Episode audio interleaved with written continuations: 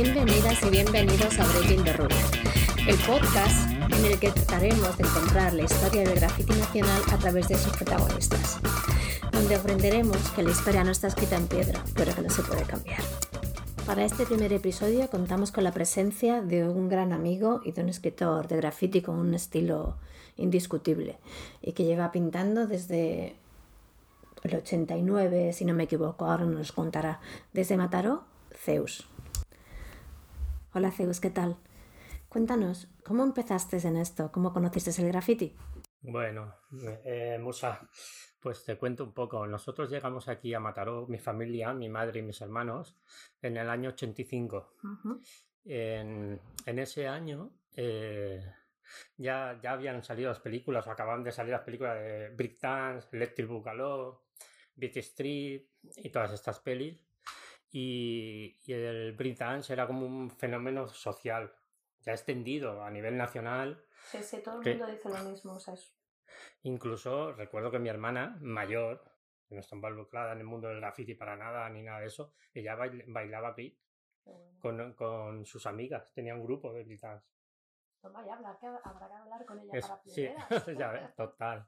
Y eh, eh, eh, eso fue en el año 86, ya. O sea, cuando yo tenía pues 12 añitos o así. Así que así comenzó todo con el con las películas. Y ¿Tú te acuerdas haber visto la peli en la, en la tele o no, la de Breakdance? Yo recuerdo casi todas las pelis las vi en casa del FAT mm. y sus hermanos, que los H, ya lo explicaré un poco, porque era como un centro de reunión allí. Yo no tenía, no teníamos vídeo, entonces no podíamos ver películas ni alquilarlas ni nada. O sea, nosotros no. Y, y prácticamente allí vi eh, Wall, Style, Style Wars eh, Beat Street también recuerdo haberla visto en Casa Alfat. Y es, donde comenzó. ¿Y a ti nunca te dio por el break? Un poquito sí, pero no tenía talento para eso. Así que tampoco me aficioné tanto. Mi hermano héroe, eh, él sí que hacía break dance. Y él comenzó incluso antes a pintar que yo, porque él comenzó con el break dance a los 10 años. Él nació en el 76 y en el 86 estaba bailando con 10 años. Y tenía hasta un tag de, de grafitero, o sea, de, de escritor de graffiti de, de Brick, que él firmaba Sai, antes de Héroe. ¿Sai como escritor? S-A-Y. Y había hecho algunas piezas con Sai. ¿Y él ya estaba en contacto en ese momento con otros o sea, bueno, escritores? Supongo que no mucho, porque no había ni esa época tantos. Nosotros es que, claro, vinimos aquí al barrio de Plan en Mataró, y ahí es donde emergió todo. En ese mismo barrio es donde emergió todo. Entonces, claro que había gente más mayor, como Kauner, Koren y algunos más, Enak. ¿Eran más mayores, mucho más mayores? mucho más no, pero unos pocos años. Mm, lo justo para... Lo justo, o sea, de pasar de adolescente, de preadolescente a adolescente. ¿Sabes? Ellos eran adolescentes y nosotros preadolescentes. Sí. ¿Vale? Y esa era la diferencia. Y comenzaron ellos a pintar. ¿Vale? Koren, Kauner, eh, mi hermano héroe, con 10 años ya pintaba. El Demon también, el hermano del Fat y ellos ya comenzaron a pintar, yo supongo que en el año 86-87. Y hacia sus piezas breaker las recuerdo todavía, o sea que... Y después unos cuantos más del barrio comenzamos un poquito más tarde. Pues digamos que el flechazo no fue el brital, fue el graffiti. Y comenzamos en el año, a finales del 88 yo recuerdo que hacía tags y en mi primera pieza la hice en el año 89, a principios del 89, en marzo o así. Era una pieza a plástica de color blanco con unos rayos de, mm, de relleno en unos rayos rojos hechos con cartón. entonces, ¿Para que salieran finitos? Sí, no, sobre todo para que salieran limpios. Ah, claro. Recuerdo que me ayudó mucho hacer la pieza a mi amigo Dagon, porque yo todavía no tenía confianza con los sprays para, para meterme en ese meollo y tal. Era, tenía muchas inseguridades y bueno, así comenzó un poco. Así comenzó. Y em, hablando con otra gente de los principios, bueno, siempre hemos siempre se ve todo mucho más eh, romántico, pues porque está en la lejanía y la memoria tiende a suavizar todo, ¿no? Pero digamos que esos años eran unos años bastante potentes chungos, ¿no? De día a día en, en cualquier barrio, ¿sabes? O sea, pues no me refiero a violenta, ¿eh? Sino que no era una... Los, los barrios donde se, se desarrollaba más el graffiti no eran eran periféricos, eran periféricos, periféricos total. O sea, el barrio Plan en Boet, donde nosotros éramos, es un barrio hecho prácticamente de vivienda de protección oficial. Es un barrio de trabajadores y periférico. Pues allí era un barrio donde en aquel momento había muchísima delincuencia, pero muchísima, donde los vecinos eh, se manifestaban para conseguir una comisaría, incluso en el barrio, porque está todo lleno de yonkis, etcétera, etcétera. Y, eh, y eh, ahí surgió, ahí floreció en un barrio, pues es lo más natural, ¿no? También el graffiti. O lo más típico, por lo menos, en esa época. ¿Y también empezasteis con rotuladores o, como, o, directamente con spray? Es que no... El comienzo, comienzo. Yo, mis primeros tags, si tengo que ser sincero y honesto, fueron con una goma de borrar. Me flipa. ¿Sabes? O sea, era, era así porque yo en el instituto, ahora tenía 14 añitos, en el Instituto Miquel de Viada, aquí de Mataró, pues recuerdo aquellos pupitres verdes y yo haciendo mis tags con la goma de borrar, que dejaban como un vacío ahí en el puti. Pues eso fue lo primero, lo primero, antes que el tag. Pero después ya me compré un Aidin 850, que me duró muchísimos años, como 10 años ese tag. Después desapareció, pero... Y después ya con sprays. Los sprays que teníamos en aquella época eran Spray Color, Felton, pero básicamente Spray Color. Al principio, principio yo recuerdo Spray Color más que Felton. Y bueno, aquellos spray había, no sé si 12 colores, no, no había más. Que me habías explicado cómo conseguíais los, los, colores al principio. Bueno, a ver, hay que, hay que pensar que tenemos una edad, que no teníamos ni dinero. Claro. Si tú hablas 14, 15, 16 años, a esa edad no se tiene dinero, ¿sabes? Y, y, la única manera de conseguirlo era robando. Aquí en Mataró había, había cuatro sitios donde íbamos a robar. Uno era la tienda roja, que estaba en el centro de, la ciudad, muy cerca de la Plaza Santana. Otro era la Yaya, que era una pobre mujer que tenía una mercería con cuatro sprays y aquello volaban. Y después los dos, otros dos lugares era el Prica, que ahora es Carrefour, y el Aquí.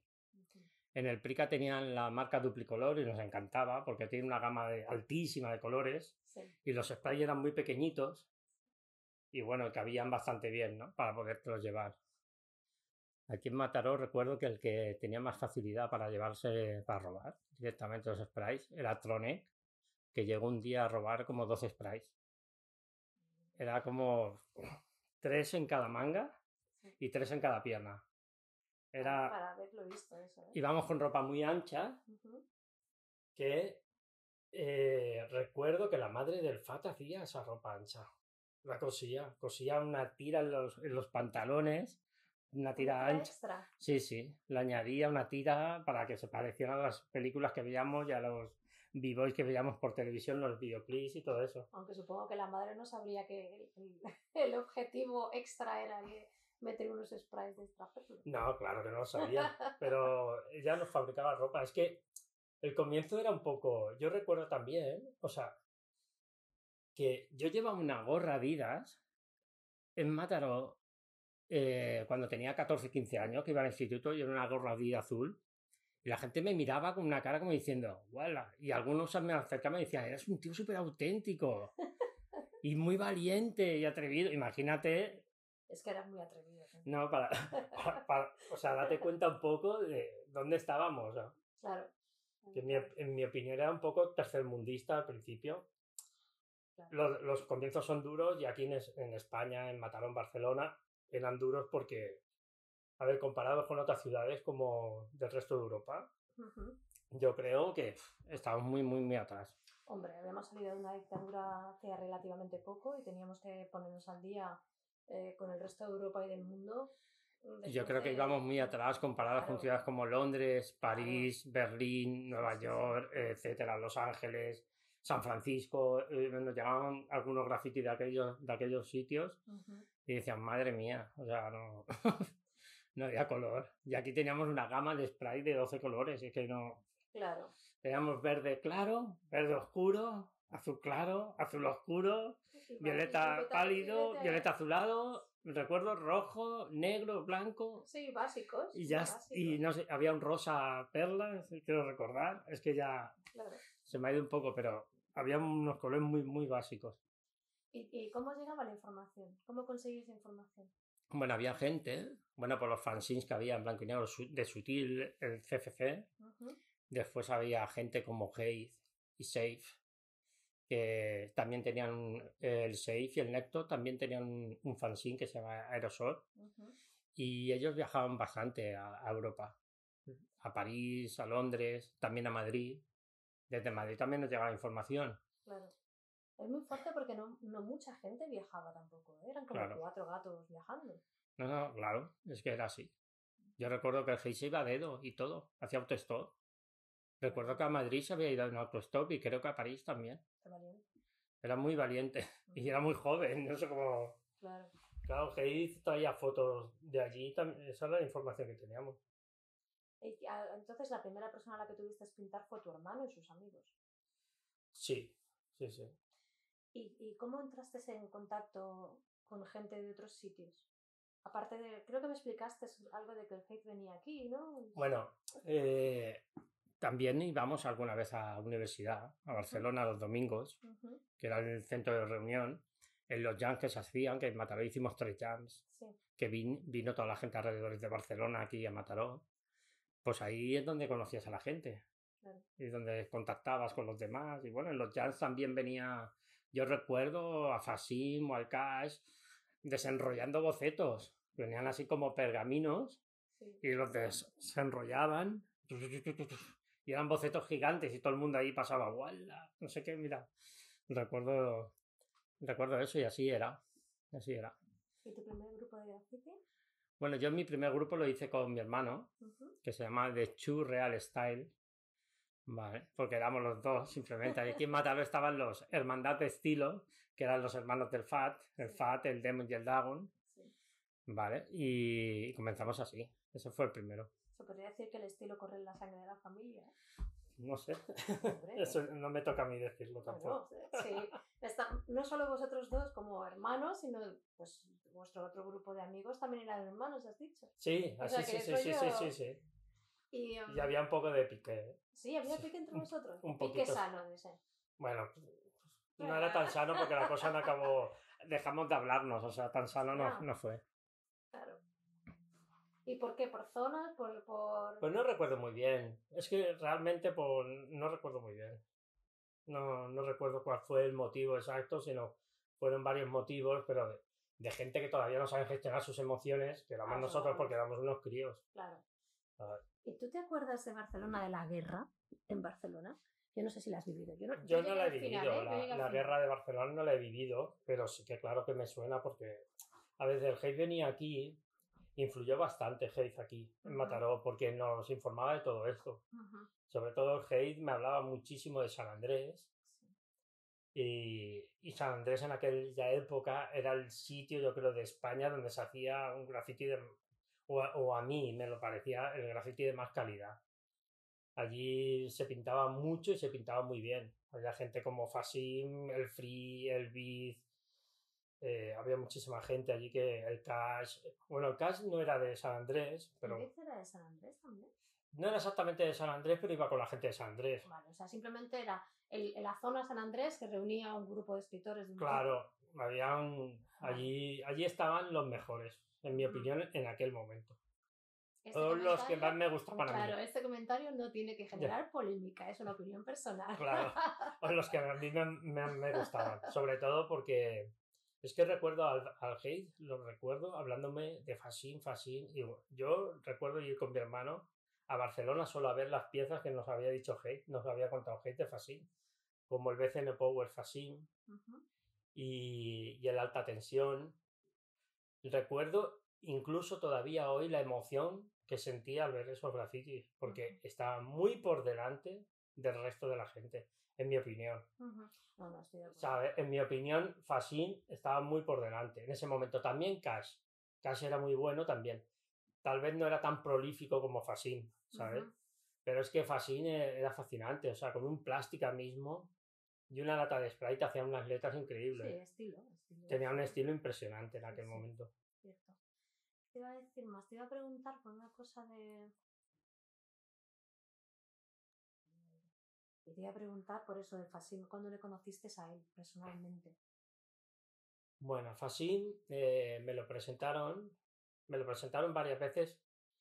En el año, yo supongo el 91, uh me lo presentó. Pero ahí nos conocimos, pero no, no nos hicimos amigos ni nada, simplemente la presentación. Eh, donde nos hicimos amigos, Fasim y yo y mi hermano prácticamente, y nos hicimos muy buenos amigos. Eh, fue a finales del año 92, en, en, un tren de lavado que se pintó, que pintamos la mayoría de gente, el Cisco, el Fosa, el Capi, el Sendis, el Dios, el Héroe Yo, el Fasim, el, eh, el Free. Bueno, había mucha, gente y algunos me dejó, seguro. Pues ahí conocí a Fasim, finales del año 92, y nos hicimos muy amigos, y a partir de ahí pues sentamos en el grupo de Avatar. ¿Ya estaba creado Avatar? sí, estaba creado ya. Sí, el, el grupo de Avatar lo creó el fundador Fasim. Y ahí comenzamos. ¿Quiénes erais en ese momento? Para la gente que no sepa. En ese momento, Aratak éramos el Biz, el Zen, el Fasin, eh, el Linupie, el Cisco, el Dios, el Case, el Fat de Alicante, el Héroe y yo. Y después más tarde se fue añadiendo más gente, como de París, de Elonec, eh, el Stack, no sé si el Popeye, creo que también, y, y Sixe también. Un gran grupo, sí. Bueno, mucho talento entre todos, me refiero, aparte de gran No, no, éramos un grupo de gente que todos entendíamos el, graffiti de la misma manera. Y, y, cada uno tenía su estilo bastante diferente de otro. Aún así, no teníamos discusiones por, por, o sea, por hacer, cuando íbamos juntos a pintar, eh, que es fácil discutir con los demás, no ponerse de acuerdo, no teníamos ningún problema. Éramos muy, muy felices, muy libres, éramos muy libres. También todos y cada uno del grupo tenía mucho carácter, era una cosa bastante extraña. Pero encajabais bien. Pero el graffiti era lo que nos unía y, y bueno, tiró para adelante muchos años. Y fue un gran momento, o sea, de, de, mi vida como escritor de graffiti yo creo que el mejor. Y em, respecto a los trenes, ¿qué me puedes contar? Bueno, los trenes aquí en Mataró y vamos a bombardearlos, también vamos a pintarlos. Aprovechamos, por ejemplo, la noche de fin de año para ir a pintar trenes, porque sabíamos que los de seguridad estaban bebidos y no se preocupaban por vigilar y ahí habíamos ido varias veces a pintar los trenes por la noche. Y vamos a hacer siluetas, tags. Pero, como estaban muy cerca de la zona que le llamamos zona 2, en Mataró, la famosa zona de Mataró, estaban muy cerca, pues sentábamos por ahí por la noche y vamos a pero en ese momento había ya seguridad en los trenes. Sí, sí que había. Ahí sí. Sí, yo recuerdo incluso de estar pintando un tren con seguridad dentro del tren. Y entonces pasaba, nos metíamos entre vagón y vagón, porque antes los vagones estaban separados, y ver la suela del zapato del, del, de seguridad, nosotros ahí a que, pagar, que pasara y seguíamos pintando, ¿eh? Tampoco nos importaba mucho que hubiese seguridad, o sea. Claro. ¿Teníais, o sea, ¿habéis tenido alguna vez algún problema con seguridad o no? ¿O no os vieron nunca? Sí nos vieron alguna vez, sí nos vieron. Yo no recuerdo bien esto, eso, eh, eso ya no... Recuerdo que incluso una vez, en vez de ir a pintar en fin de año, fuimos a hablar con los de seguridad, súper borrachos por ellos. Y, y, y, esta noche no nos vamos a pintar. Y, o sea, incluso, tranquilos, ¿no? Sí, sí, lo recuerdo incluso que eso fuimos un día a hablar con ellos. O sea, pero no recuerdo mucho. Ya. Eh, ¿Recuerdas tú algún momento que sea para ti un, un, un antes y un después en, en, en, tu vida como escritor? ¿Cómo? ¿Cómo? Un antes y un de, algo que te haya hecho pensar, Buah, a partir de ahora. Es un cambio. Algo que digas.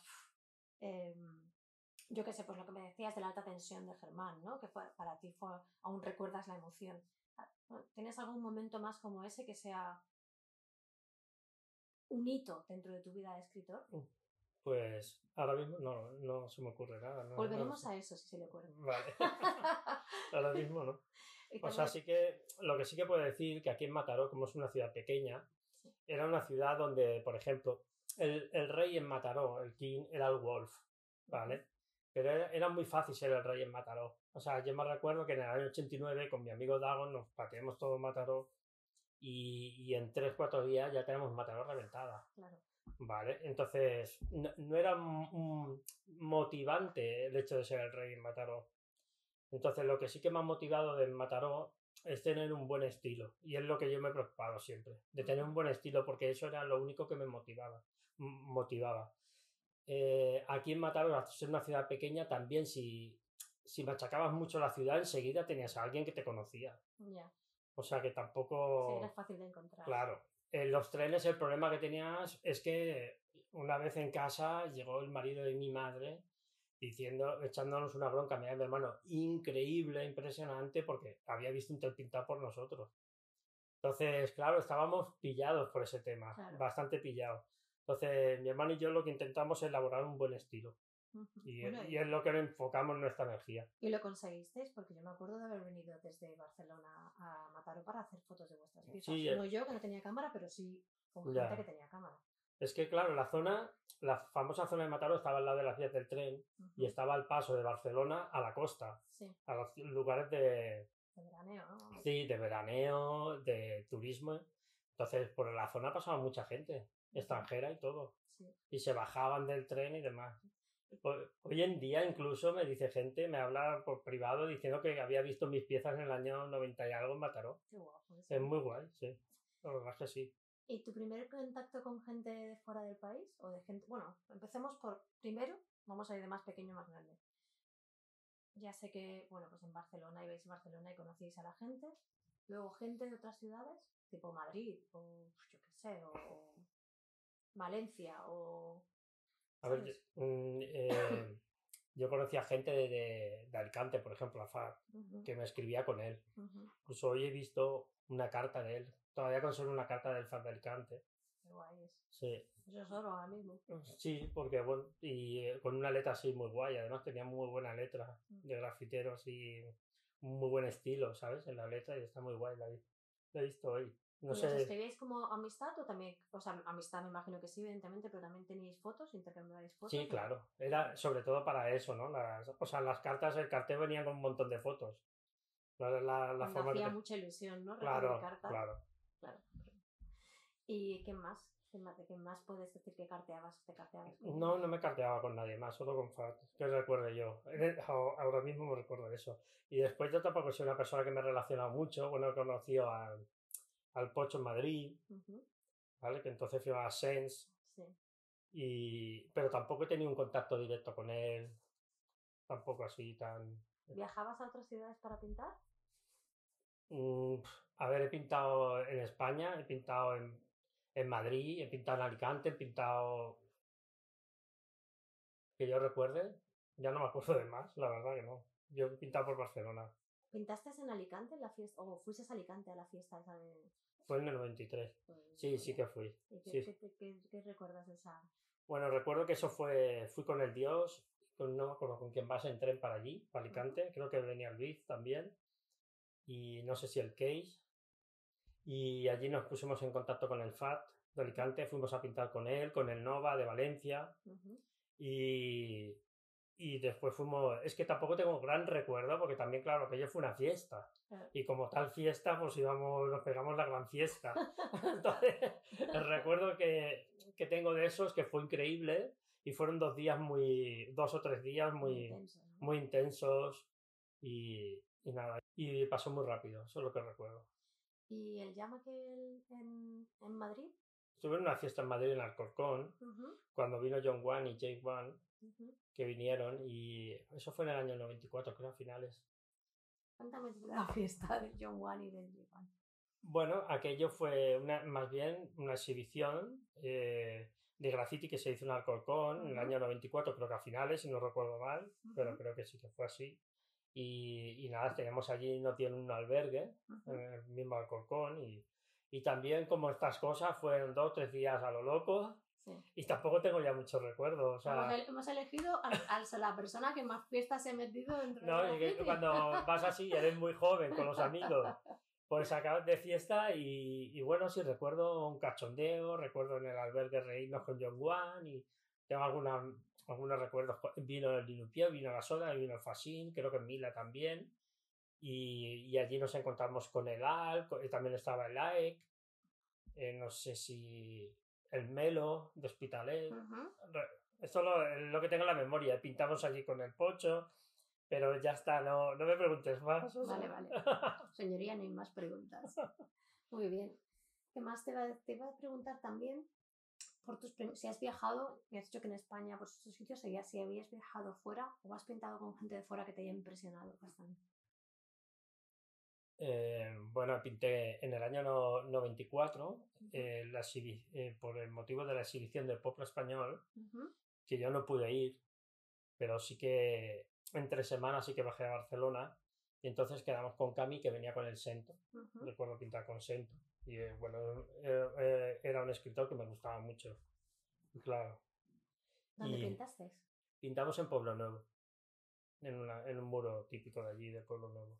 ¿Y eres una persona que te impresiona en la gente así como mítica o no? demasiado? No soy muy mitómano, la verdad. No soy nada mitómano. Miro más que a la persona, lo que miro es lo que el trabajo que realiza. Eso sí que me impresiona, ¿no? Pero bueno, debe, ser, un poco. Pero no soy demasiado mitómano a la hora de la persona. ¿No te impresionó pintar con Sento entonces? Es que a mí me hubiera impresionado en 94. A ver, eh, sí que me impresionó, pero no él, sino. Lo que pintaba. Claro, todo en sí, él era una persona muy, muy normalita, solo pensaba, solo decía que dónde podía encontrar tías y llevarme a la playa. Yo recuerdo eso de él y ya está, no, un poco más. Sí, sí, le pega bastante eso que has dicho. pero también has pintado con más gente, más, más más He pintado a lo mejor con Popeye, también con Inca, con Ryu de, de Berlín. Sí, pero no me han impresionado. Popeye tal vez sí, Popeye sí me gustaba mucho. También lo que hace. O sea, era un escritor que sí me sorprendía. Sí, la verdad. Pero en el contacto con él tampoco tuve demasiado contacto con él y, no puedo decirte mucho. Bueno, tampoco era simplemente pues eso, para saber qué opiniones te, o qué sensaciones te dejan otros escritores, ¿no? Porque muchas veces pintar con gente a la, de la que solo conoces las piezas, cuando los conoces, pues te deja una sensación distinta, que puede ser mejor o peor. O peor. ¿Sabes? Pues a eso me refería. ¿sabes? Ya, yo como no, eh, como no sé hablar inglés, mm. pues no me relaciono mucho. Por lo tanto, no me llevo ni mala ni, ni buena impresión. Me llevo una impresión neutra. me quedo con una impresión neutra. es verdad, es que es, es, verdad. Sí, recuerdo que a lo mejor en el año 2010 vino el Rime a pintar y pintamos un muro con él el Aris, el Sawe, el Speed y yo. Y, es que me daba rabia porque no sabía inglés, no podía. Y ese es un escritor que admiro y me gustaba mucho su estilo. Bueno, me gusta. Y claro, me da la rabia, pero no, sé inglés, no podía más que decir nice to meet you. Y ya está. Y bueno, mira, mejor. lo que le pasa es que tienes timidez, porque tú sabes que la mayoría de escritores de graffiti no saben inglés y se comunican, pero de cualquier manera algo, nos comunicábamos con el coche y tal, y parecía un chico simpático. El Rime sí que me parece un chico simpático, la verdad. Mm. Al menos sonreía, ¿no? Porque del centro no, no tengo tanto recuerdo y no, no sé. Bueno, doy fe de que sonríe mucho el centro. Sí, porque tú lo conoces, claro, lo has conocido y bien, además. Bueno, bien, pero quiero decir que sé que sonríe. Pues eh, también te quería, que preguntar por cómo, cómo han cambiado tus prioridades dentro del graffiti.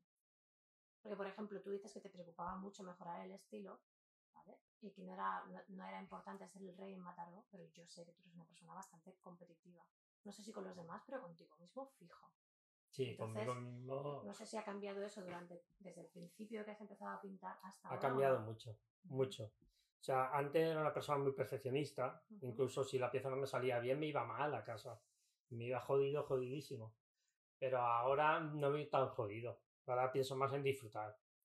Como era al principio, al principio era así. Cuando empecé de niño era solo disfrutar. No mirar ni que me quedara bien ni nada, simplemente.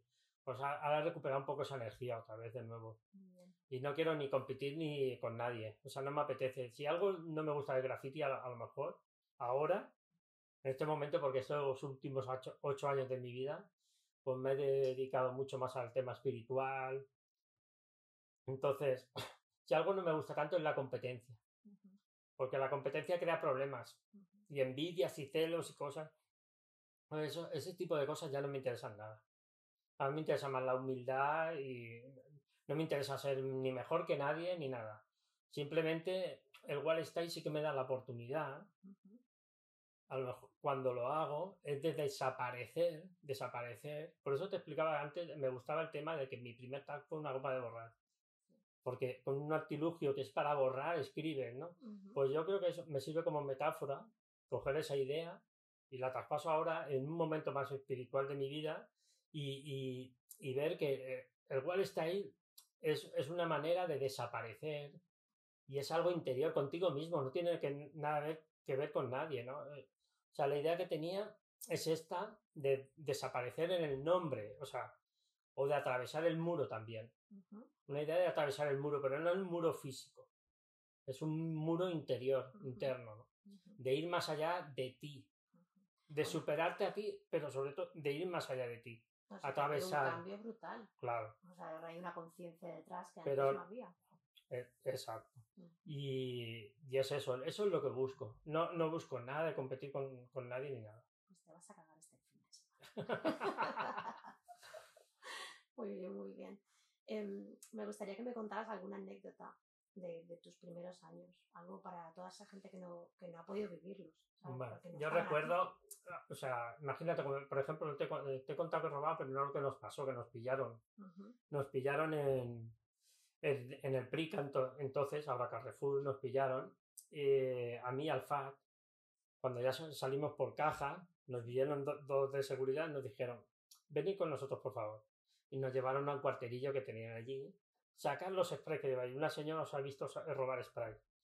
Vale, nosotros, hola, ya nos han pillado, ¿no? Sacamos los sprays y tal, y entonces con el walkie-talkie está hablando con otro chico, otro, otro de seguridad los tenemos a todos, están aquí fuera, porque claro, nosotros no éramos demasiado conscientes, éramos niños. Robábamos los sprays y en el muro de atrás los gastábamos. en el muro de atrás del frica, Entonces, claro, fueron a por los demás que estaban fuera y los trajeron a todos. ¿Y quién vino? Pues mi hermano, el héroe, el Demon, no recuerdo si el Dagon, el Death, eh, no sé. todos. Sí, todos al cuartelillo. Y, y allí pasaban el rato nosotros, ¿pero qué hacemos aquí tanto tiempo? ¿Qué es esto? y le, reprochábamos al de guardia de seguridad, oye, pero ¿qué es esto? No sé qué. Esta vez va en serio, nos dijeron. Vamos a, estamos llamando a la Nacional y estamos esperando a la Policía Nacional porque vamos a hacer una denuncia formal. Porque eso habéis llevado muchísimos spray y, esta vez va, va en serio. Y, y, fíjate que a nosotros nos preocupaba poco que nos hubiesen pillado. Y le dijimos, yo recuerdo que le decíamos a seguridad, pero ¿qué, qué hora es? Y decían, no, son las siete, coño nos vamos a perder bola de drag. A nosotros lo que nos importaba es que nos vamos a perder bola de drag porque estábamos enganchadísimos a la serie. Estábamos enganchadísimos. Qué pasó después? Pues esto todo acabó en un juicio. Acabó en un juicio y, bueno, solo nos condenaron a mí a FAR porque superábamos la mayoría de 16 años. Los demás no tenían ni 16 años, imagínate. Entonces a nosotros nos condenaron a dos semanas de, de arresto domiciliario. O sea, no, no era nada eso. Ya, ya, ya. Pero recuerdo a la madre de Fat llorando en el juez. ¡Ay, mis hijos! No sé qué. Bueno, un drama y decía, señora, pero no, no es para tanto. bueno, pero en ese momento, si nunca. Claro, la madre estaba preocupada. Mis hijos han ido a juicio por esto, ¿no? Claro. Imagínate, pero en realidad es una chorrada. Yo me acuerdo que, hablando de bola de drag, yo me acuerdo que vosotros eres, en mi memoria, vosotros dos, tú y tu hermano, eres bastante famosos por los, los muñequitos que hacéis a lo de cada pieza, que eran o de bola de drag o de la Arale. Sí, mi hermano es que era, bueno, siempre le encantaba. Mi hermano estaba enamorado, enamorado de la serie. Todos los demás también, pero de mi hermano era pasión ya. Le encantaba. Y mi hermano pues, los hacía, los hacía bastante bien, la verdad. Sí, no, no, ya te digo, o sea, en memoria... Sí, hay mucha gente que me lo dice, nos recuerda por, la, o sea, por la Rally y, por la de Drag. Sí, yo más por la Rally, fíjate. Sí, sí, sí. Porque creo, o sea, para mí en esa época era más Arale que, que la bola de drag. Sí, sí, sí, Es que de hecho a mi hermano le gustaban más la Arale, yo creo. ¿eh? Sí, sí, yo recuerdo que sí. por los, la vida del pingüino es que... Claro, sí. Además es que vuestros murales eran para mí eso todo el rato. Porque más o menos siempre pintabais juntos. Sí, mi hermano y yo hemos pintado sí, al principio mucho, mucho. ¿Los trenes también los hacéis juntos o no? Prácticamente sí, siempre íbamos juntos, sí, la verdad. Es así. Zipizapes. ¿Eh? Zipizapes. Total. Así nos llamaban de niños, ¿eh? ¿Ah, sí? Sí, de pequeños nos llamaban ahí zipizape porque además tenemos un carácter muy, muy diferente. Además, tu hermano es más rubio encima, ¿no? Sí, sí. O sea, vamos, total. Bueno, pero yo de niño también era rubito. ¿Ah, sí? Bueno, castaño, pero clarito. De niño. Me encontré hace poco un fanzine de que me has dicho después que era de, de Art Attack, que había hecho el Inupié, ¿no? Me dijiste. Ese fanzine sí lo hizo el, el dios el Inupié. Mm. De hecho, hay una foto de esa fiesta de Alicante. ¿Ah, sí? Sale una fiesta, ya verás las caras que tenemos. lo que te Bueno, he visto las caras que tenéis, iba a preguntaros qué pasa Sí, sí, sí, pues eso, es de la- eso está, esa fotografía es del jam que se hizo en Alicante. Pues me gusta ese fanzine porque es muy diferente a los que, a los que se veían por ahí. Era, o sea, todos eran como muy pieza, pieza, pieza, con calidad fatal, pobrecito, porque en ese momento no había otra cosa. Y el vuestro era rollo pupurri, todo mezcla de cosas. Collage. Collage, era, era un rollo un collage. collage. Sí, Total. sí. Y era- además eh, es que al dios se le ocurrió hacer un fanzine muy baratito sí, en aquel tiempo. 250 pesetas que he Pues, visto. 250 pesetas, el equivalente a Pues no sé, menos un euro y medio. No, Un euro son unos 66. Pues dos euros. Dos euros. Un poquito menos de dos euros. Vale, sí. Nos lo quitan de las manos. Y era, era una muy buena idea porque era siempre de dos páginas, o sea, una página Sí. gigante, Doblada sobre sí. doblada sobre sí misma y bueno, y, y piezas por un lado, piezas por el otro y ya está. Pero piezas, pero un poco caótico todo. sí, sí, sí. O sea, te, te pasas un rato mirando. Creo que la, la inspiración venía del, del fanzine del Face 2 de Nueva York, ¿no? Mm. Que hacía el arroyo collage. Sí, sí, sí. Yo creo que, bueno, no sé si está inspirado ahí, le tendríamos que preguntar a ellos, pero a mí me da que sí. Es, eh, ya en esa El época IGT, había ¿no? más. Se llamaba el Night, el, el IGT, creo. Yo de ella, no sé. Era el famoso fanzine de Sí, pero no me 2, acuerdo cómo se que llama. tenía una página desplegable collage en el centro. Sí. No Sí, lo sí, conoces, sí. sí, lo sí, conoces. sí lo conozco, pero no me acordaba del nombre. Ujú. Yo quedé muy flipado porque una vez salió una pieza mía en ese fanzine. ¿Ah, sí? Sí, sí, sí. O sea, del año 93. Y digo, hostia, ¿qué hace aquí? ¿Y no lo tienes ese fanzine? Sí, lo tengo, sí. Lo Hostia, pues, conservo. Un día me lo enseñas. Ya te lo enseñaré. Claro. Que mm, aparte de eso, ya en esa época ya llegaba mucho más material. Claro. Sí, sí, sí. O sea, cuando nosotros estamos hablando de los primeros añitos cuando éramos niños, Claro. Que va desde el 87 hasta el 92. Ujú, Y yo creo que a partir de esa época ya empezaba a mejorar un poco. Claro. hasta que llegó Montana en el 94. Pero yo considero que hasta el 94 que llegó Montana era un poco tercermundista. En Todavía- general, no todo el mundo, ¿eh? porque hay, hay gente que tenía más medios. Tú veías los grafitis de Sutil y están súper elaborados, pero Sutil era una persona que tenía más medios que la mayoría en general. Le preguntaremos porque Vale, creo que el siguiente va a ser con él. bueno. Pues pregúntale porque es verdad. Sí. ¿Y qué iba a decirte? que mm, ¿Tú habías ido alguna vez a la, a la tienda donde vendía pintura el Muki? La de La la, Villa sí. sí, sí, sí, era una ferretería. Sí. una- sí, sí. ¿Qué recuerdas de eso? Pues solo recuerdo que estaba el Muki y nos vendía pintura. Poco más. Es que recuerdo, vamos a comprar pintura, sí, aquí en la tienda del Muki y, y que entrábamos y estaba el Muki, pero no recuerdo mucho más. No ¿eh? teníais mucho trato con él. Sí, hombre, sí que teníamos trato con él, pero no me acuerdo ahora exactamente ninguna experiencia así especial o anécdota. Y luego cuando se, se hizo el, el Game Over, la tienda, Sí, ¿a la tienda también ibas o no? sí, sí que. Ahí ya era más común, ¿no? Sí, sí, claro. Vale. Pero ahí estaba el, el Lesseps. Te Sí, refieres a la Lesseps. de Lesseps. Sí, ¿no? sí, sí. Sí, sí. Ahí, ahí sí que recuerdo de ir a comprar. Nosotros es que pasábamos mucho tiempo, bueno, claro, evidentemente yo pasaba mucho tiempo allí porque también curraba, pero Claro. venía mucha gente a, a- como era como un punto de reunión en Barcelona, se trasladó. Claro. Entonces por eso te pregunto si también allí- Mira, yo recuerdo de ahí una vez que me puse a pintar una plaza al lado, Sí, en los parquecitos. en el El parquecito, parquecito, en el sí. parquecito, estaba pintando y de repente me vino a la memoria un graffiti. Digo, hostia. Y hago esta pregunta, ¿eh? esto se lo recuerdo. El graffiti que el de Checho, que salía en Spray Canal o Chechu, Sí. de Barcelona, donde se hacía, dice, estás pintando en ese muro. Estás Digo, pintando de en ese verdad, ¿y muro". cómo puedo? ¿Cómo asocié? No lo sé. ¿Sabes? Era para flipar, porque nunca había estado en, esa- en ese parque. ¿Y tú habías visto a Henry Chapman cuando vino? No, no, no, no tuve contacto con él. Pero Ger- Germán sí. Es que hay que tener, sí, pero hay que tener en cuenta una cosa. Si nosotros éramos niños en Mataró, Sí. Eh, cuando nos- eh, ya era una distancia importante a Barcelona. O sea, Claro. aquí éramos más arcaicos que en Barcelona. Y la modernidad Mataró la trajo el Haze. Claro. En mi opinión, es esto. El Haze venía porque le gustaba una chica de Mataró. que se llamaba Irene. Es un daño colateral. Tuviste claro, suerte. tuvimos suerte, porque claro, el Hey sí que venía de Barcelona y era de las personas mejores informadas porque él se movía y viajaba. Ujú. Claro, entonces yo creo que fue el toque de modernidad y además de que, de que Hayes, que era un, un escritor de la época muy prolífico y era de los mejores, en mi opinión, en Barcelona. eh, y aquí en Mataró se hizo de sus mejores piezas, en mi opinión, ¿eh? también. Ujú. Se hizo, me acuerdo, un S. Roas. eh, se hizo una pieza que la hizo con 100 sprays, que en aquella época era una barbaridad. Bueno, más o menos sigue siendo una, una barbaridad. Son- ¿eh? esa- pero 100 sprays pequeños, Sí, pero son 100 sprays, ¿eh? Son 100 sprays. Bueno, Y se hizo una, una pieza enorme en Mataró, en la zona de Mataró, y, la, y venía con carritos de estos de, de comprar, con los sprays, pues no tenía coche ni nada. Venía en tren, con sus carritos, y vino a hacer esa, esa piezona aquí en Mataró.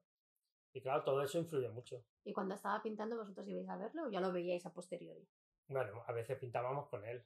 Esa- el Pero, por ejemplo, esa de 100, de 100 botes, ¿la visteis después o visteis pintar en, en ese momento? Pues ahora mismo no me acuerdo bien.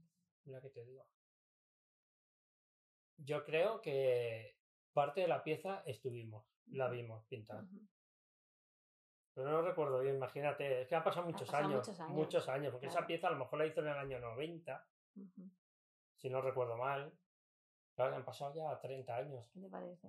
Imagínate.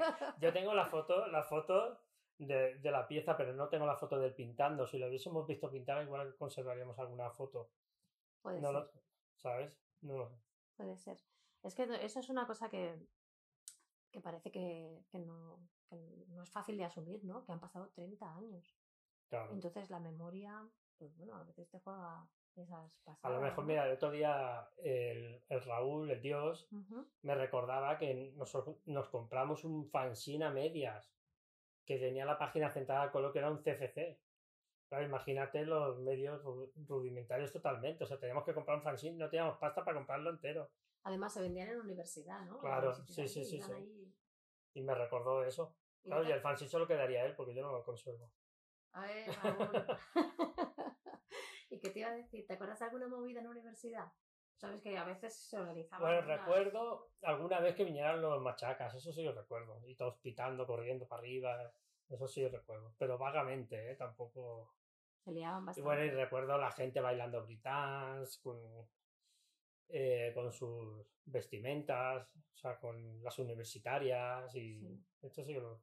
Y, y, em, cuando, o sea, claro, en- es una tradición de los escritores de graffiti que cuando van a pintar un tren, pues se van a hacer, se van a los andenes a esperar a que vengan Sí, para hacerles fotos, ¿no? sí, sí. ¿Aquí dónde os reuníais? O sea, ¿dónde ibais a esperarlos? Nosotros, eh, recuerdo que a mí me gustaba verlos pasar en la riera de, la- de Argentona, eh, que es en la riera que cae detrás del Prica o del Carrefour ahora, Esa Porque era la que- además- Que, cruzamos el otro día, pero que no se podía cruzar, la Sí, que fuimos a investigar. Y, y allí al final hay como un puente. Entonces ves el, el tren a cierta alt- altura. Y ahí molaba Un verlos pasar. además, ¿no? Sí, y ahí molaba verlos pasar. Muy bien. ¿Pero Bueno. era, era cosa tuya o era cosa de vosotros? Que No, verlo más mía, yo también. Ujú. Como pintábamos por ahí y molaba mucho verlos con cierta altura, ¿no? Entre comillas, Nueva York. Ya, ya, ya. Claro. Nosotros íbamos bastante a San Andrés. A ver. Claro. Es que yo recuerdo también ir a San Andrés a ver trenes y también a Moncada de Resac. Claro. También recuerdo, es que claro, todo eso se me ha olvidado un poco, Por pero eso sí te que... lo cuento, porque sé Sí. que muchas veces cuando alguien te da un- una... Sí, sí, una ahora que me ha- clave, claro, claro. Y recuerdo movernos sí, en estaciones y, y quedarnos ahí para ver los trenes. Claro, nos sentábamos en el césped de Sí, San sí. Andrés y ahí esperando... Sí, como- yo también lo he hecho eso, mira, ahora me lo Claro. has recordado. Claro, Sí. es que era muy típico. Es que probablemente en alguna de estas estábamos esperando, porque además por allí pasaban, si no todos, casi todas las líneas. ¿no? Claro. Entonces, Bueno, pasaban las líneas interiores. Pero pasaban, Sí. entonces te sentabas allí a esperar y a lo mejor te encontrabas con otro grupo que había pintado en otra cochera, pero que estaba allí esperando su tren. Y ahí todos esperando a ver cuál llegaba el primero. Y luego gente que venía simplemente a hacer fotos o a, pasar También la había, tarde. sí, pero también había un poco de miedo de moverte de barrios. Yo recuerdo también ir a San Andrés e ir con miedo cuando éramos muy jóvenes. Porque te podían robar los Y además sprays. Está lleno de yonkis, todo, Claro, todos los barrios. Claro, y todo eso da un poco de miedo. O, Claro. o mi hermano y yo recuerdo haber pintado la mina con mi hermano, pero en el año 91 o así, o sea, yo tendría 91 y 17 años, mi hermano 15. Entonces, meternos por ahí, hacer un grafito, recuerdo salir unos niños con un cuchillo enorme de dos palmos, de, o sea, algo gigante, pero eran niños de 10 años. ¿Y os hicieron algo? No, no, no simplemente nos lo enseñaban. Ah, estáis pintando, bueno, no sé qué, y ya está. Yo tengo esto, ¿no? O sea que realmente nos da, recuerdo eso, también daba un poco de yuyo. Claro. Y nos metíamos por el centro. Recuerdo haber visto una pieza de fascín que era una máquina con una jeringuilla blanca tachada. Esa foto la, la, conservo. O sea, eh, recuerdo eso, que moverte, sí, pero... Con cuidado. Con cuidado y miedo. Recuerdo que una vez en el clock unos skinheads nos, nos tuvimos que salir por patas, mi hermano y yo, porque nos querían pegar. Eso saliendo del metro, corriendo hasta la estación de tren que está interior, por todo ahí corriendo y todo. O sea que era un poco peligroso moverte a esa edad. Claro que lo era. En, aquel momento. Claro, por eso, por eso te preguntaba también, te he preguntado en muchas ocasiones lo de cuando veníais a Barcelona, porque es como, joder, que estabais lejos. Si, ya, si ya para la gente de Barcelona moverse de barrio era una aventura, para, para gente de, pues, de fuera de Barcelona no era más. Mira, quiero que me expliques dos cosas. Uno, que yo sé que hacíais jams aquí. Sí. ¿Vale? Quiero que me expliques sobre eso. Y luego que me expliques sobre la ley anti-graffiti en Mataró. Ah, vale, ahora te cuento por qué. La ley anti-graffiti la pusieron porque hubo como un pequeño boom en Mataró de grafiteros. Bueno, en Mataró y no sé si en Barcelona también, que se puso un poco de moda el graffiti. ¿Vale? Entonces, ya no solo pintábamos en nuestro barrio, sino de todos los barrios de Mataró había gente que pintaba. Que pintaba y, bajaban a nuestro barrio. Pero a consecuencia de esta pequeña moda, ¿no? que no sé si duró un año, dos años, eh, Mataró acabó muy manchada, muy manchada, muy bombardeada. Y entonces el alcalde entonces se, llamaba Manuel Más, pues puso una ley anti-graffiti. Y debió, creo que ser de las primeras o la primera, porque vino a la televisión a entrevistarnos. Fue una novedad, fue y nada, recuerdo hablar en televisión para... Pero nada, era un niño. ¿Y uh, la ley esta quiere decir que cómo se afectaba? Quiero decir que ¿qué pues pasaba? ¿Ponían multas más fuertes? Claro, multas. ¿Y os pillaron después o no? Pues mira, hoy mirando papeles y me he encontrado el papel de una multa. Bueno, no me encanta el papel de la multa, me encanta el papel de la alegación de la multa. Soy yo que no la pago porque esto y lo otro. ¿Sabes? O sea, es lo que he encontrado, porque la multa no la he visto. ¿Y de qué, de qué año era? ¿Pone, la fecha? Pues está casi borrada. Y ya, pero eso debe ser más o menos el año 90, 91, como mucho. O sea, y, y, sí, claro, se empezaron a poner un poco más duros. También venía la, la policía por la zona. Bueno, la zona, no he hablado mucho, pero la zona era un lugar en Matarón más periférico que nuestro barrio, un poco más a la periferia, que eh, ligaba, colindaba ahí con las vías del tren, ¿vale?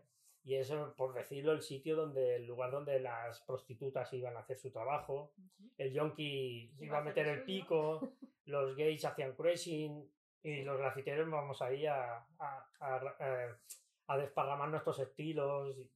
Como diría mi madre, todos haciendo, todos haciendo el mal por ahí. Y, recuerdo a la policía también molestándonos ahí pintando, ¿eh? O sea que nos querían multar y tal.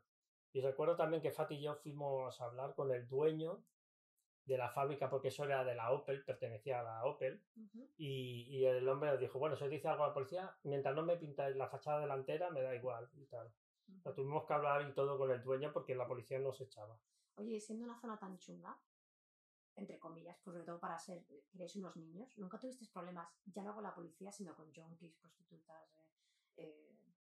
Bueno, pues te puedo contar alguna anécdota. Por, ejemplo, recuerdo, recuerdo que una vez eh, estábamos allí y un chico nos ofreció, esto fue más bien de la zona, íbamos andando hasta la ría de Argentona, que era detrás del Prica. Y recuerdo que mi primo se había roto la pierna y fue escayolando hasta allí, como dos kilómetros andando con la, con la pierna así, por las vías. Pobrecito. El pobrecito. Y claro, cuando llegamos allí, eh, a la ría de Argentona, eh, había un chico que nos, dio, nos ofreció eh, heroína en plata, fumada. Qué, qué, qué majo que le dan. nosotros nos quedamos así y nosotros, ni cortos ni perezosos, nos dijimos, pues vale, vamos a probarlo.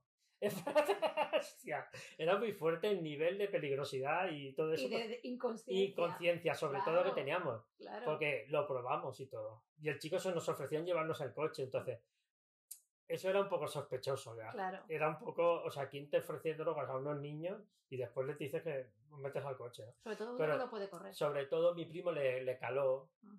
Y se empezó, ¿y tú qué quieres? ¿Tú eres maricón? No sé qué, ¿tú qué quieres? ¿Qué estás buscando? No sé qué, no sé cuánto. Y el tío dijo, no, no, los llevo y ya está, y no pasó nada. Claro, ofrezco drogas porque soy buen samaritano. Pero claro, o sea, no es normal ofrecer drogas a los niños. ¿sabes? Era la, o sea, versión ruda también ha pasado cosas ¿eh? como... Sí, sí, o sea, ¿qué nos ha pasado? Pues, claro, las prostitutas se metían con nosotros también, también los junkies. También recuerdo que el Wolf vino un día que había un hombre que se estaba pajeando mirándolo pintar y que vino cabreadísimo. sí, sí, sí. Decía, Zeus, Zeus, Zeus, mira que me ha pasado bien, tío, se estaba pajeando. Pues sabes qué he hecho, he ido para allá. He dicho, ¿tú qué haces, tío? ¿Te estás pajeando conmigo? En plan, así, claro. El Wefte era muy bajito. Wolf era muy bajito, pero era el más fuerte de todos. El Wolf era, era latino y había venido eh, de, eh, huyendo de la guerra del Salvador, porque era salvadoreño. Y había venido aquí a Mataró. Y era un tío que hacía 300 flexiones cada día. Estaba súper cacha, pero no hinchado, sino fibrado. no, no, se le notaba vestido. Entonces también recuerdo una movida aquí en Mataró bastante fuerte con él. Porque una vez unos heavy fueron a meterse con, con, con nosotros, con los rapes, y entonces como vieron a los que eran más pequeños, se metieron con él. Pues ¿qué pasó? Que el Wolf le metió una paliza. Sorpresa. Una, paliza sorpresa. Pues entonces se reunieron todos los heavy de Mátaro y bajaron como más de 100 personas. Es una guerra de bandas ya esto. Bajaron más de 100 personas a nuestro barrio a meterles una paliza a los rapes. ¿Tú nunca me habías contado? No, no te lo había contado. Pues sí, sí, sí. Y aquello fue una movida gorda, ¿eh? ¿Y qué pasó al final? Pues al final a ver, como todos los kinkies del barrio estaban en nuestro favor, y eso eran muy chungos, nos defendieron un poquito y no, no llegó la sangre al río porque eh, apareció la policía y todo, todo se desvaneció. Pero era una auténtica guerra de bandas, tío, una cosa alucinante. Madre mía. Y eso también en los 90. Eso a principios de los 90, sí. Joder, con el pasado tumultuoso. Ya en esta pequeña ciudad también teníamos nuestras movidas, nuestras cosas. y lo de las llamas, cuéntame. Ah, sí, lo de las jam, pues era una cosa que organizábamos prácticamente Fat y yo. Recuerdo que íbamos al ayuntamiento y, y pidíamos un local en un, en un centro cultural de Mataró, ¿vale? que lo pidimos en varios barrios diferentes, porque hicimos tres, uno fue en nuestro barrio, otro en el centro y otro en el barrio de Cerdañola, y nos dejaban el equipo de música y todo. Y, y montábamos eso, hacíamos un cartel, que no conservo ninguno, me gustaría, pero no conservo. Nada, y la gente venía de todos lados. ¿Cómo informabais a la gente? Quiero decir, porque antes no había canales como ahora. En universidad. Vas el domingo y dabas el cartel. Dabas el cartel. Claro, ya está. Allí era, era el punto ese. El vocerío. No sé. Y recuerdo eh, las fiestas eran guays, salían guays. ¿Me contabas? Teníamos alguna tarima y todo, y salía la gente ahí a cantar rap marciano. Eso, eso porque me como no sabíamos inglés, pues nada. La gente se lo inventaba. Qué lástima que no, no haya grabaciones de eso.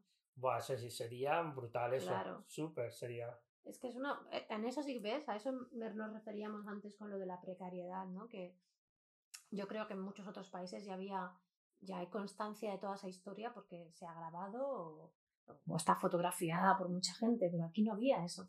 Entonces, eso se ha perdido a no ser que tengas una buena memoria o en algunas fotos.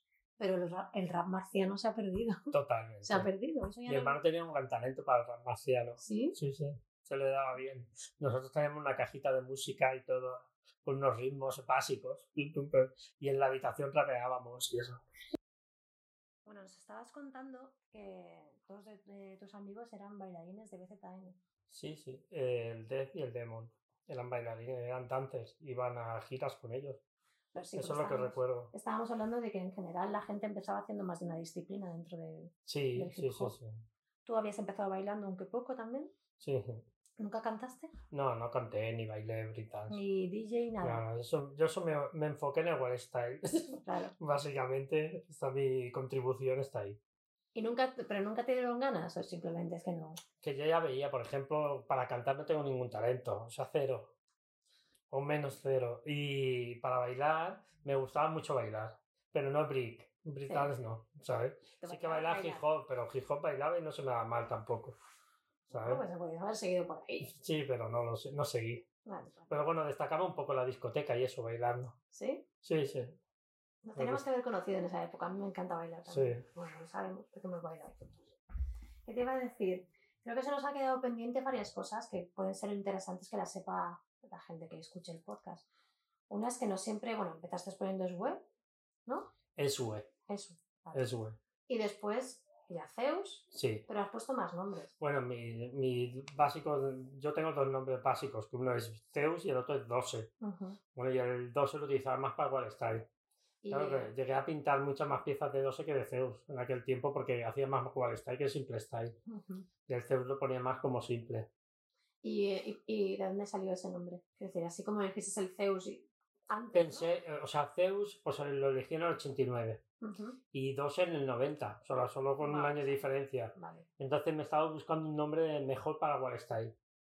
¿Mejor en qué sentido? ¿Más? Para que me gustaran a mí las letras con más movimiento y demás. Y, y ahí ya, ya hubo una evolución en ese año. Porque Zeus como que no me acaba de gustar para Wall Style. Como acababa en una S, una E era mucho más fuerte, tenía más soltura, más fuerza. Bueno, la S también está muy bien, ¿eh? Sí, pero o sea, a mí me, la S en el 12 también la tenía, la conservaba, ¿no? Era un nombre que me gustaba más para West ahí. Muy bien. Hice muchísimos. Y, o sea, bueno, muchísimos. Ya, ya. Ya, eh, lo que se pintaba en aquella época tampoco era muchísimo, ¿vale? Lo quiero dejar claro. Pero sí que hice, quiero decir con muchísimos que hice más 12 que Zeus. Eh, ¿Cada cuánto pintabais, más o menos? ¿Pintabais cada semana o no? cuando teníamos pintura. Es que hay que pensar un poco lo, de todo el relleno, toda la plástica y quedaba solo el contorno. O sea, cuando conseguíamos los sprays pintábamos. Y los conseguíais, pues como ya hemos dicho antes, bueno, en general. algunos que podíamos comprar, algunos que se robaban, bueno, y era muy poca pintura porque nosotros, o sea, las piezas de aquella época, las fotos que conservo, que no hay ni una nube. Es solo el nombre. Eran más pequeñas también de lo que pintamos ahora. Mucho más pequeñas las piezas. Yo, sí, sí. Eso también es, es bastante también éramos más pequeños que nosotros, pero eran en general más pequeños. Pero en general eso, los medios eran muy rudimentarios, no, no teníamos mucha cosa. O sea, Irte al principio de los 90, a finales de los 80, tú te ibas a pintar con 10 spray ojo, eso es mucho. Quería preguntar, que antes no te he preguntado, por tus influencias. Porque a ti te gusta el Wall Style, que viene, mm, supongo, directamente de Nueva York, ¿no? Como a muchos de nosotros. Y, pero ¿quiénes eran los, los escritores que te gustaban más? las, los, los, escritores que más me gustaban, los que más me influyeron al principio, digamos, nacionales, eh, para mí fueron Hayes, Fassin, Beef, que eran los escritores que más cash, que más me sorprendían en aquella época y además eran de aquí. Esos fueron los que más me, me influyeron. Sobre todo Hayes porque venía mucho, Hayes a Mataró y lo que he contado antes, ¿no? Que trajo la modernidad a Mataró.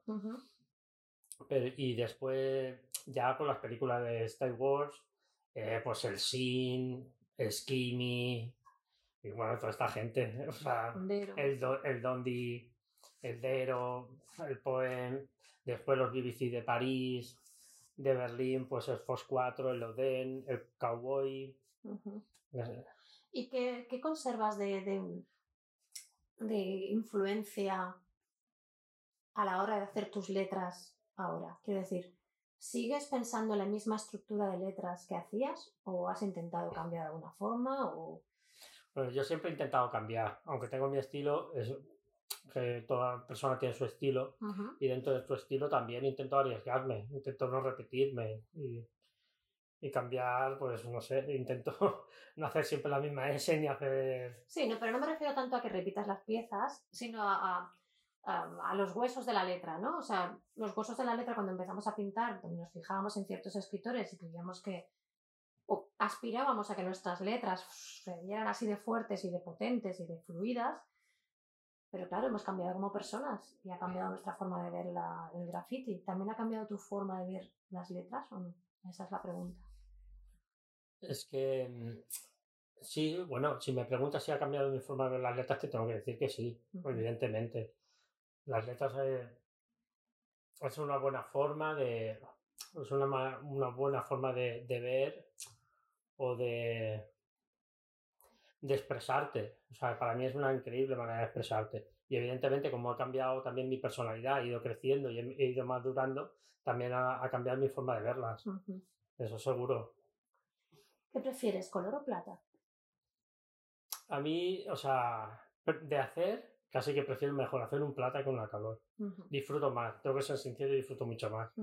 Porque no tengo que pensar en, en, el plata, solo metes lo esencial, que es el estilo.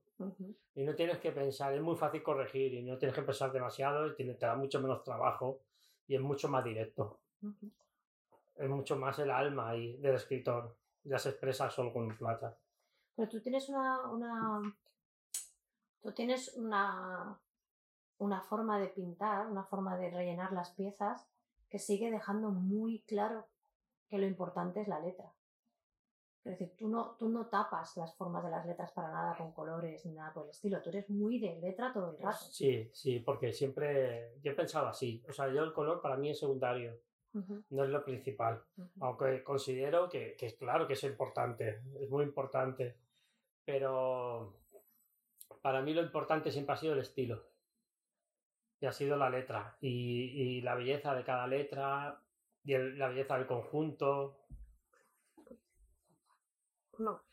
Y, considero que eso, por eso no le da tanta importancia al color, aunque considero que, claro que aporta. Tiene, un buen escritor tiene que, tiene que aprovechar el color para todavía darle más fuerza, más dinamismo, más frescura, desde que nos conocemos nos explicó varias cosas, claro. Y em, una de ellas fue que aquí hubo la primera exposición de graffiti.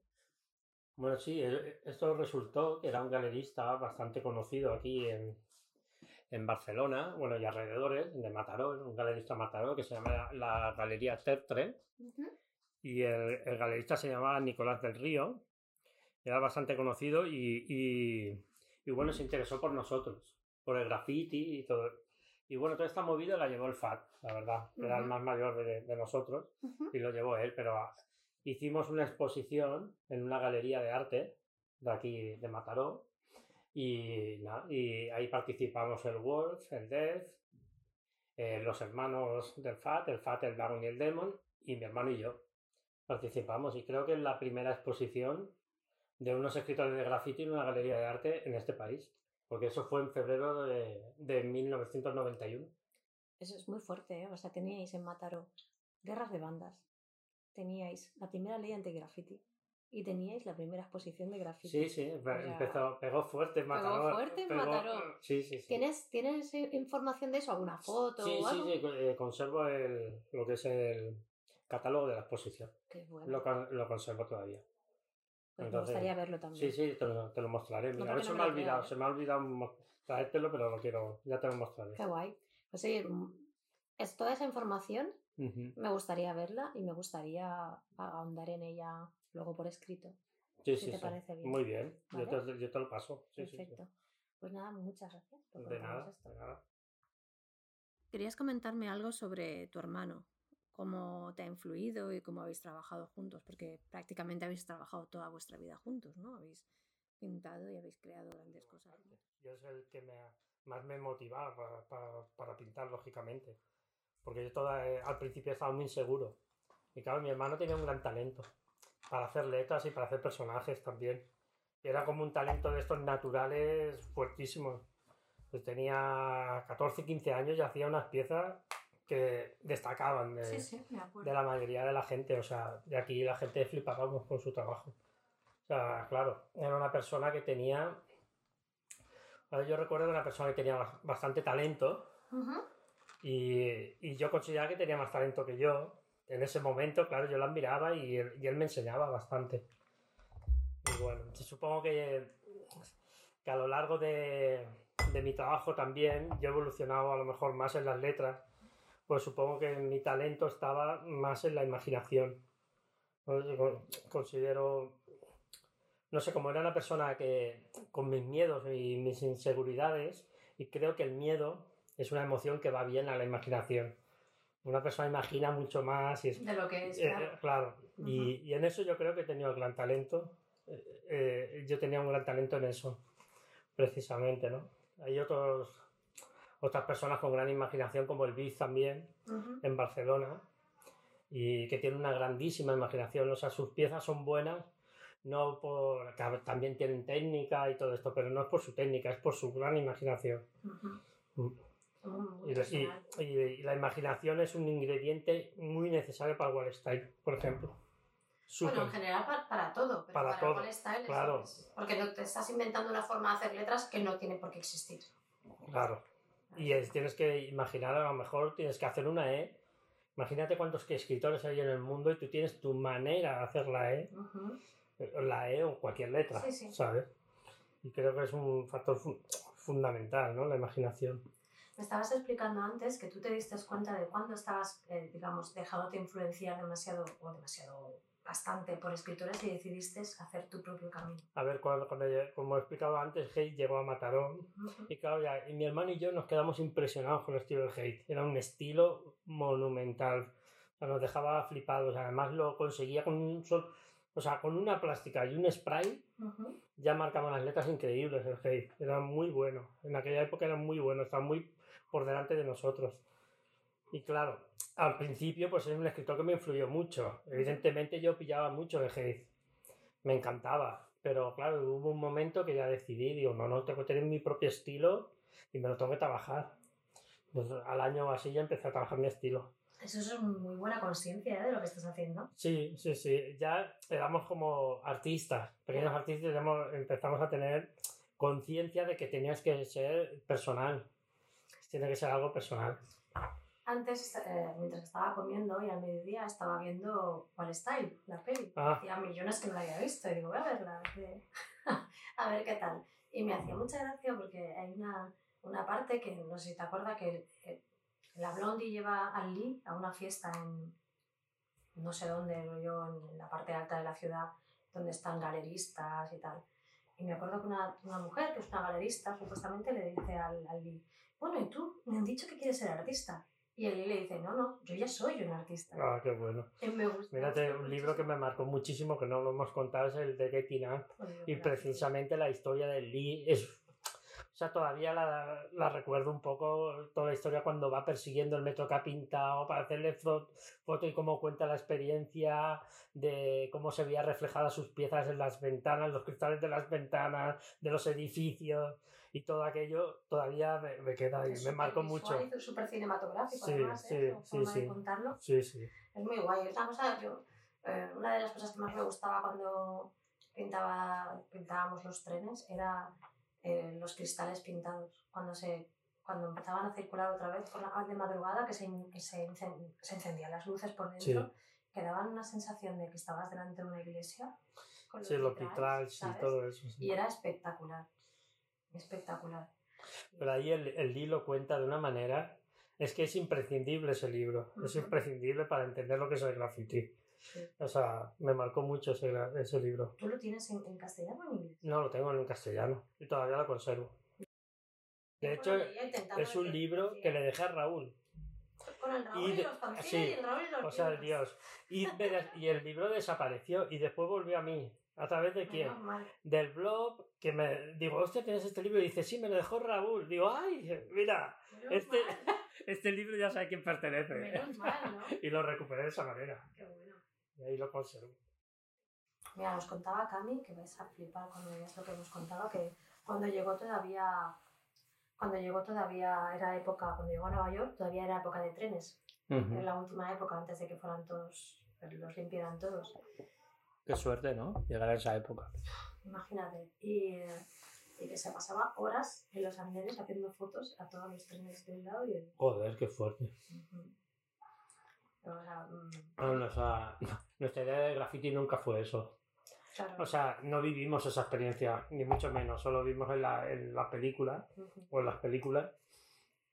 Pero yo nunca tuve, o sea, como escritores de graffiti, no, no, ni siquiera aunque pintaras trenes, un tren duraba demasiado, o sea, no duraba nada, o sea, no. La experiencia vivida era muy distinta a la de Nueva York. Bueno, yo recuerdo una vez que nos sorprendimos porque fuimos a pintar uno y antes, claro, no había coches, sino que nos íbamos en tren. y en el uno vimos pasar otro nuestro en otra dirección. Y eso era como de wow. Y había pasado un mes desde que lo pintamos. Había tardado mes, que era bastante. Bueno, eso es mucho, ¿eh? Para que época sí, que sí, duraba. mucho, mucho. Yo también recuerdo, pero sí que mercancías sí que duraban. Yo había pintado algunas mercancías y recuerdo de, de ver algunos años después. Años después. O sea, En el libro este de BCN Trains, sí, que te he enseñado antes, porque también tiene, sí, sí. Hay piezas tuyas y de tu hermano antiguas, Sí, sí. 90 y eso. La que pintaste en el 91, el primer día del 91. ¿no? Sí, sí, sí, sí. Pero luego hay una de más, más actual, de los 2000. Pues sí, algún, algunos que fuimos. Yo no la he visto, esa pieza ahora mismo no la recuerdo. Pero recuerdo que debe ser del 2001, a lo mejor, esa pieza que fu- fuimos a hacer algunos trenes, dirección en Tarragona, por ahí, fuimos a hacerlos. Yo te la busco, pero sí, es que me ha sorprendido porque yo, yo pensé que habías dejado de pintar. Eso fue ya en el 2001, que fue con el case y... Yo te la busco tú. Sigue contándome. También recuerdo, o sea, puntos de reunión, ¿no? Eh, Sí. Había un punto de reunión en Barcelona que era la casa de Inupié. Hostia, bueno, la Hostia. casa del Face también al Sí, principio. también. en- Ujú. cuando vivía Pilar en San Andrés, Sí. eh, eh, allí íbamos a hacer muchos bocetos, a beber por la noche y hacer bocetos en casa del Face. Sí, Y en casa de Tomás era un punto de reunión más claro porque estaba en el centro de la ciudad. sí. Estaba muy cerca de la universidad, allí en Aribao con... De 2001, sí, Sí. tienes razón. En, en Aribao con, con Consejo de Ciento vivía Tomás. Y claro, recuerdo que ahí, ¡buah! Habíamos estado mucho, sí. Íbamos mucho allí. Sí, pero era menos multitudinario, claro, iban los Hombre, yo recuerdo que el Tomás incluso tenía una norma y todo, el Inupié, porque, claro, antes no existían móviles. Claro, Y la gente iba a su casa y llamaba por teléfono. Y él estaba un poco hasta los mismísimos, claro. porque decía, y puso un bote ahí, un bol, y decía, dejar una moneda, si queréis hablar por teléfono tenéis que poner una moneda. Claro. Porque, claro, todo el mundo pasaba por casa de Inupié. Todo el mundo vivía en el centro. Segura que tienes bueno, tenemos millones de historias y anécdotas con, con Inupié. Y sería muy, muy, muy, a- muy agradable escuchar alguna de ellas. Seguro que tú tienes muchísimas. Recuerdo que como hacía las piezas tan rápido y acababa el primero, después empezaba a meterse con la gente. Pero yo recuerdo que se metía bastante conmigo, ay, no te sale bien el trazo, ay, no sé qué. no". Y yo decía, mira, cabrón, ponte a pintar a otra. Y bueno, él hacía, normalmente nosotros hacíamos una pieza y él hacía dos. Sí. Pero bueno, era un crack y era un... Era totalmente un bomber, un crack y Sí, sí, sí. yo tengo muy buena... Bueno, tengo un muy buen recuerdo de toda la gente de mi grupo en general, ¿no? De. Fasin, del Kate, del, de, del Vic, de, de mi hermano, de, bueno, de todo el grupo en general. Y tengo buen recuerdo de ellos de ese momento, de adaptarme, o sea, es normal. Fue mi momento, además como escritor también. te creo, te creo. Yo tengo anécdotas que me gustaría que si alguna vez también podemos hacer el podcast con Irupi va a ser divertido porque tengo anécdotas con él brutales. Buah, y seguro que te va a contar mucho. Pero yo, o sea, te digo que recuerdo algunas que son espectaculares. Además, I- Inupié es de las personas que hacen muchas fotos. Y tienen mogollón de fotos y me encantaría verlas y desde aquí me escucha. Porque seguro que tienen muchas fotos, sobre todo las que me interesan ver, son de, la, de nosotros, no de Las piezas. Personales, ¿no? Sí, no, no de las piezas, porque más o menos me acuerdo o las tenemos casi todas. Ujú, Pero sí, de nosotros no tenemos casi fotos. Claro. No tener móvil, las fotos eran caras, revelarlas, no tenemos, ¿no? Y una de las personas que hacía muchas fotos era de Tomás. Tiene que tener fotos de nosotros, de jóvenes. No está viviendo aquí, ¿no? Está viviendo fuera. En Estados Unidos. Ujú. Bueno, pues tendrá que hacerle a la distancia por el momento. Pero Mm. sí que, pues, sí que estaría bien. Estaría bien porque yo creo que es una persona muy importante dentro de la escena del graffiti en Barcelona. Juan Menarmi, ¿sabes? Él y su guerra de, de pintar por todos lados. Sí. Me acuerdo de ir por la calle, ir con la, calle- por la calle con él, era una agonía. Te señalaba todos los tags, todos. Mira, el pie, mira, pie. Es que mira, tenía todo, pompa, todo lo tenía. todo ¿no? el centro de Barcelona tenía petado. Sí, Eso es como ahora, por decir Sauer. sí. Claro, algo que, que- eh, no sé si vivirá en el centro ya o no, pero cuando yo lo conocí sí. Claro, tenía todo el centro petado. Ya. Y claro, son, claro, si vives en el centro y encima son prolíficos. Sí, pero yo he ido por la calle con el Subway y él y me ha señalado todo. no, no hace El falta. Germán, y Ya. el, el, el, el Tomás era de Sí, toma, ya, toma, sí, sí, toma, sí. toma. Sí, sí, yo también recuerdo esto. O Sí. sea que es, es así, es así, ¿sabes? muy bien, muy bien. Pues a ver si podemos A lo mejor lo que debería que hacer es una reunión Art Attack para que me contéis todos un poco vuestra visión. Lo que pasa es que reunirlos a todos va a ser muy difícil. Imposible porque para empezar creo que... Y no sé si algunos de miembros del grupo ni se hablan, no lo sé. no sé cómo Dividirlo en, en, grupos de gente que se habla. No pasa nada. Pero no pasa nada. La vida es, es así a veces. Pero sí que molaría, a lo mejor, pues eso, así, medir, ¿sabes? El pie. Sí, para mí sería genial. Pues a ver si podemos conseguirlo. Yo tengo algún vídeo que hice, ¿eh? En el 2007 nos reunimos todos y tengo un vídeo grabado con definición de todos pintando. Y el único que faltaba era el Inupié, precisamente porque estaba, en Estados Unidos. Pero pues fue una reunión guay, sí, sí. Ya lo dejarás Sí, ya te lo dejaré. Oye, ¿tienes una anécdota que contarme sobre, uno sobre tu grupo, sobre Art Attack? Bueno, el nombre de Art Attack después resultó que lo aprovecharon para un programa de televisión para niños Claro, nosotros deducimos, porque nosotros fuimos antes de ese programa, como estaba Barcelona bastante bombardeada en el centro por el Inupié y demás, y ponían ataque y escritores de Barcelona que ponían ataque que se lo podrían haber copiado y todo. El nombre. Vamos a denunciar. Era bastante plausible que pudiera ser así. Habría que preguntarle a los del programa dónde salía el nombre, porque bueno, ya yo creo que no se puede hacer nada, pero... Porque en ese momento el metro estaba bastante bombardeado con el nombre. Molaría saber la opinión de, de, todo esto de otra gente de tu grupo. Y diciéndote esto, ¿a quién te gustaría escuchar hablando de su historia? Pues estaría muy bien que contara su historia Fasín. Por ejemplo, me gustaría mucho. Porque además Fasín es una persona con buena memoria, con un montón de anécdotas y además es una persona que cuenta con mucha gracia las cosas. Y me gustaría escucharla de él. Pues a ver, eh, desde aquí lanzamos una invitación a Fasim a ver si se anima y si se anima, que espero que sí, la verdad, te invito también a que esté en la ah, charla. Ah, estaría bien. Y así podemos hacer sí. así nos vemos. Claro. Estaría fenomenal. Vale. Y bueno, pues nada, nos despedimos con, con esta invitación a Fasim. Muchas gracias, Tony, Zeus, por gracias venir. a ti. Bueno, pues nos despedimos de este programa con nuestro amigo Zeus desde Mataró. Esperamos que queráis escuchar el siguiente, que todavía no desvelamos de quién es. Buenas tardes. Breaking the Roots.